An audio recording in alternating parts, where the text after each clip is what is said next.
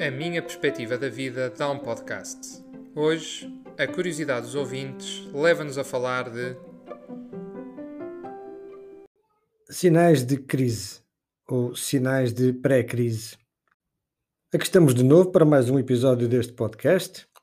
Um, um cumprimento a todos os ouvintes, a todos os seguidores, com um especial abraço de obrigado, porque depois deste tempo e destas semanas a fazer episódios, eh, ter quem, quem siga, quem esteja interessado nestes, nestes temas e na perspectiva que eu vou deixando aqui, pois é um, é um, é um orgulho, é um gosto e é uma honra. Estou muito grato a esta oportunidade, porque de facto, semana após semana, ou semana após semana, eu, se isto puxar por mim, tem sido algo de muito interessante e de muito desafiante.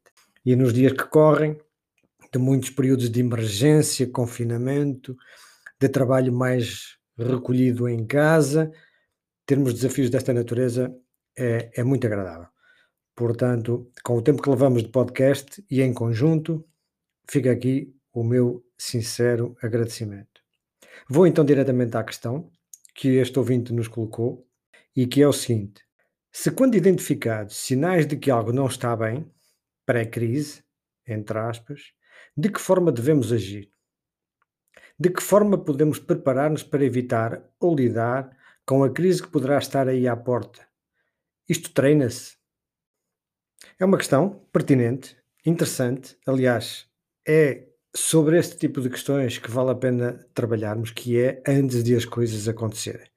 Quando acontecem, pois há que trabalhar efetivamente, depende do impacto que terá em cada um uma eventual crise. Uh, agora, se detectar e trabalhar os sinais, isso é muito bom. Eu, eu diria que quando já as nossas, as nossas consciências começam a pensar em sinais, isso é muito bom, porque significa que estamos em alerta. E é como, enfim, como conduzir um carro, não temos nada no carro, mas vamos olhando para o painel, painel de instrumentos, para ver se há ali algum sinal e podermos antecipar algo. Pois connosco, eu creio que é a mesma coisa, tornamos-nos mais sensitivos e isso permite-nos estar mais preventivos também. Há uma coisa que eu aprendi uh, ao longo deste tempo e em determinada altura, quando convivi mais de perto com, com uma pessoa de elevada sabedoria comportamental, eu diria assim, que é o professor Jorge Araújo. Se pesquisarem na internet vão encontrar, ele também tem uma empresa nesta área, há uns anos uh, eu convivi com ele de, de perto e, e aprendi com ele uma coisa que é tudo se treina. E então vamos nos sentar nisso, porque o nosso ouvinte também pergunta: isto treina-se? Pois tudo se treina. E porque tudo se treina, nós podemos precisar de um treinador. Há coisas que, que nós podemos treinar connosco, uh, mas há outras que, para não só porque não as conhecemos ou não as identificamos bem, não sabemos, nós podemos, para as assimilar corretamente e solidamente, nós podemos precisar da ajuda de um treinador. Ora, vamos adotar então esta ideia do treinador e associá-la ao que temos vindo a falar de comportamento mental e emocional.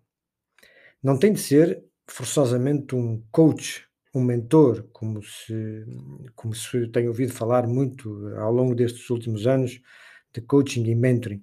Não tem que ser isso. Mas é um treinador ou uma pessoa que nos pode ajudar a treinar algo em nós. Pode ser qualquer profissional. Reparem que poderia ser um nutricionista para nos ajudar a treinar hábitos alimentares, um fisioterapeuta para nos ajudar eh, em postura física, por exemplo, um médico para nos ajudar a lidar com medicamentos ou até a própria dor. Isto é, nós existimos num corpo e eu aqui gostaria de salientar, de incluir a mente, um todo. Nós existimos num corpo que se desenvolve por treino, por aprendizagem, por experiência nós não injetamos propriamente conhecimento em nós, não é? Podemos estudar muito, mas acima de tudo o nosso sistema, e, e, e porque nós somos uh, aí uns 90% de, de inconsciente, de muito automatismo, isto vai, vai lá muito por treino, por, por experiência, por vivência. E daí que o próprio ambiente em que nós somos desenvolvidos conta muito. Porque conta muito porque tudo isto é, é o treino, é o treino de nós mesmos, é aquilo que nós vamos treinando e gravando no nosso sistema uh, neurológico. Até o pensamento se treina, nomeadamente o seu foco, a atenção, o, o, impacto do pensamento no cotidiano. Isto treina-se, até a consciência se treina. E eu aqui a consciência é muito importante frisar. Não me refiro à consciência moral, à consciência ética. Refiro-me à consciência que observa que pensamos e que sentimos. Esta é outra consciência. E há uns que já se deram conta de que ela existe e há outros que ainda não se deram conta de que ela existe. Ela não é uma consciência, lá está, prática, de cotidiano. Faço isto bem, faço isto mal, devo fazer isto ou não devo fazer. Não. É a consciência que nos observa, que repara que nós estamos a pensar, a ter pensamentos. É uma consciência que observa que nós sentimos. Ela está por em cima, diria assim, usando esta linguagem, está por em cima de tudo o resto. E até esta consciência se treina, que é a consciência de observar-nos. E por isso, eu sugiro que, se uma pessoa começa a sentir com alguma recorrência sinais de que algo não está bem consigo, com o seu interior, com o seu nível emocional, e nomeadamente pode sentir perda de, de motivações, começa a receber sinais de que algo ao nível motivacional não está bem, de quebra de energia, alterações frequentes de humor, recorrência de pensamentos sobre a própria vida, e eu isto, eu aquilo, o que é que eu vou ser, o que vou fazer, um certo peso do cotidiano relacional, começa a sentir que este, então este período todo de confinamento, que este, que, que este cotidiano que está a destabilizar, questões com a família, amigos, trabalho, bem, se tudo isto a pessoa começa a observar com alguma recorrência de que começa a instalar-se algo nestes campos ou outros, não? Então deve recorrer a uma ajuda. Eu digo isto sem qualquer hesitação. E aqui a lógica do, do treinar. Treinar uma mudança. Treinar com ajuda. Pode ser a ajuda de um psicólogo, de um terapeuta pessoal ou de outro tipo de, de ajuda. Há que entender. O que deve ser é uma pessoa sólida. Creio que me entendem com isto de pessoa sólida. Deve procurar uma relação de confiança com essa pessoa para poder exteriorizar o que sucede em si. É decisivo conseguirmos exteriorizar. Decisivo. Nós até já gravamos aqui um episódio, a ajuda, que está lá atrás, se tiverem alguma disponibilidade para isso, pois é, é fala sobre o como nos devemos ligar a esta uh, eventual ajuda. A pessoa, perante isto, perante até alguns sinais, e, e, e como começo? Se a pessoa não sabe como começar, comece.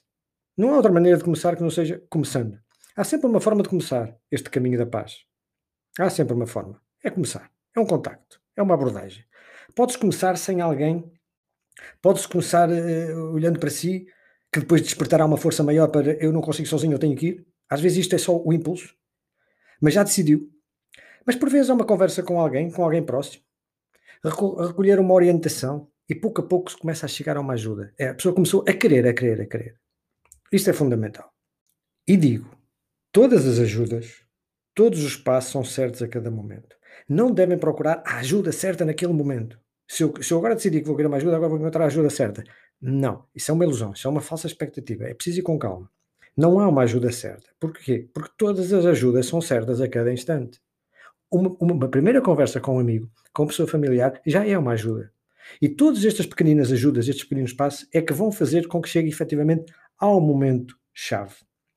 Tudo o que se cruza na nossa frente é porque é para se cruzar na nossa frente. E de todos estes cruzamentos nós extraímos algo, consciente ou inconscientemente.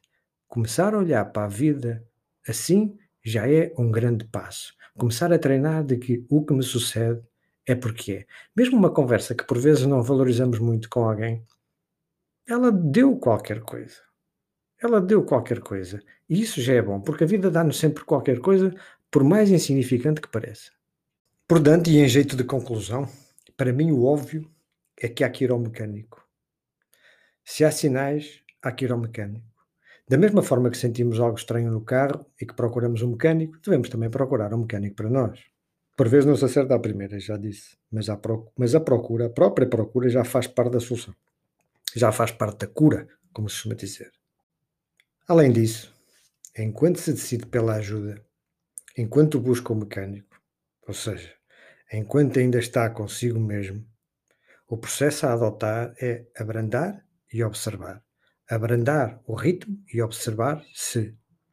Abrandar quer dizer não fugir para fazer outras coisas e distrair-se só por se distrair, só para tentar estar ocupado. Não. Isso é fuga para a frente. Isso é enganar-se. Deve focar-se mais em si mesmo. Aliás, se quando um carro, por exemplo, nesta analogia, se um carro faz um barulho quando vai a 100 km a hora, não deve acelerar só para se esquivar a essa velocidade e a esse barulho. Lá está. Isto é fugir às circunstâncias, à situação. Mais à frente vai-se pagar o preço por isso. O correto é observar-se para tentar perceber o padrão do barulho dentro de si.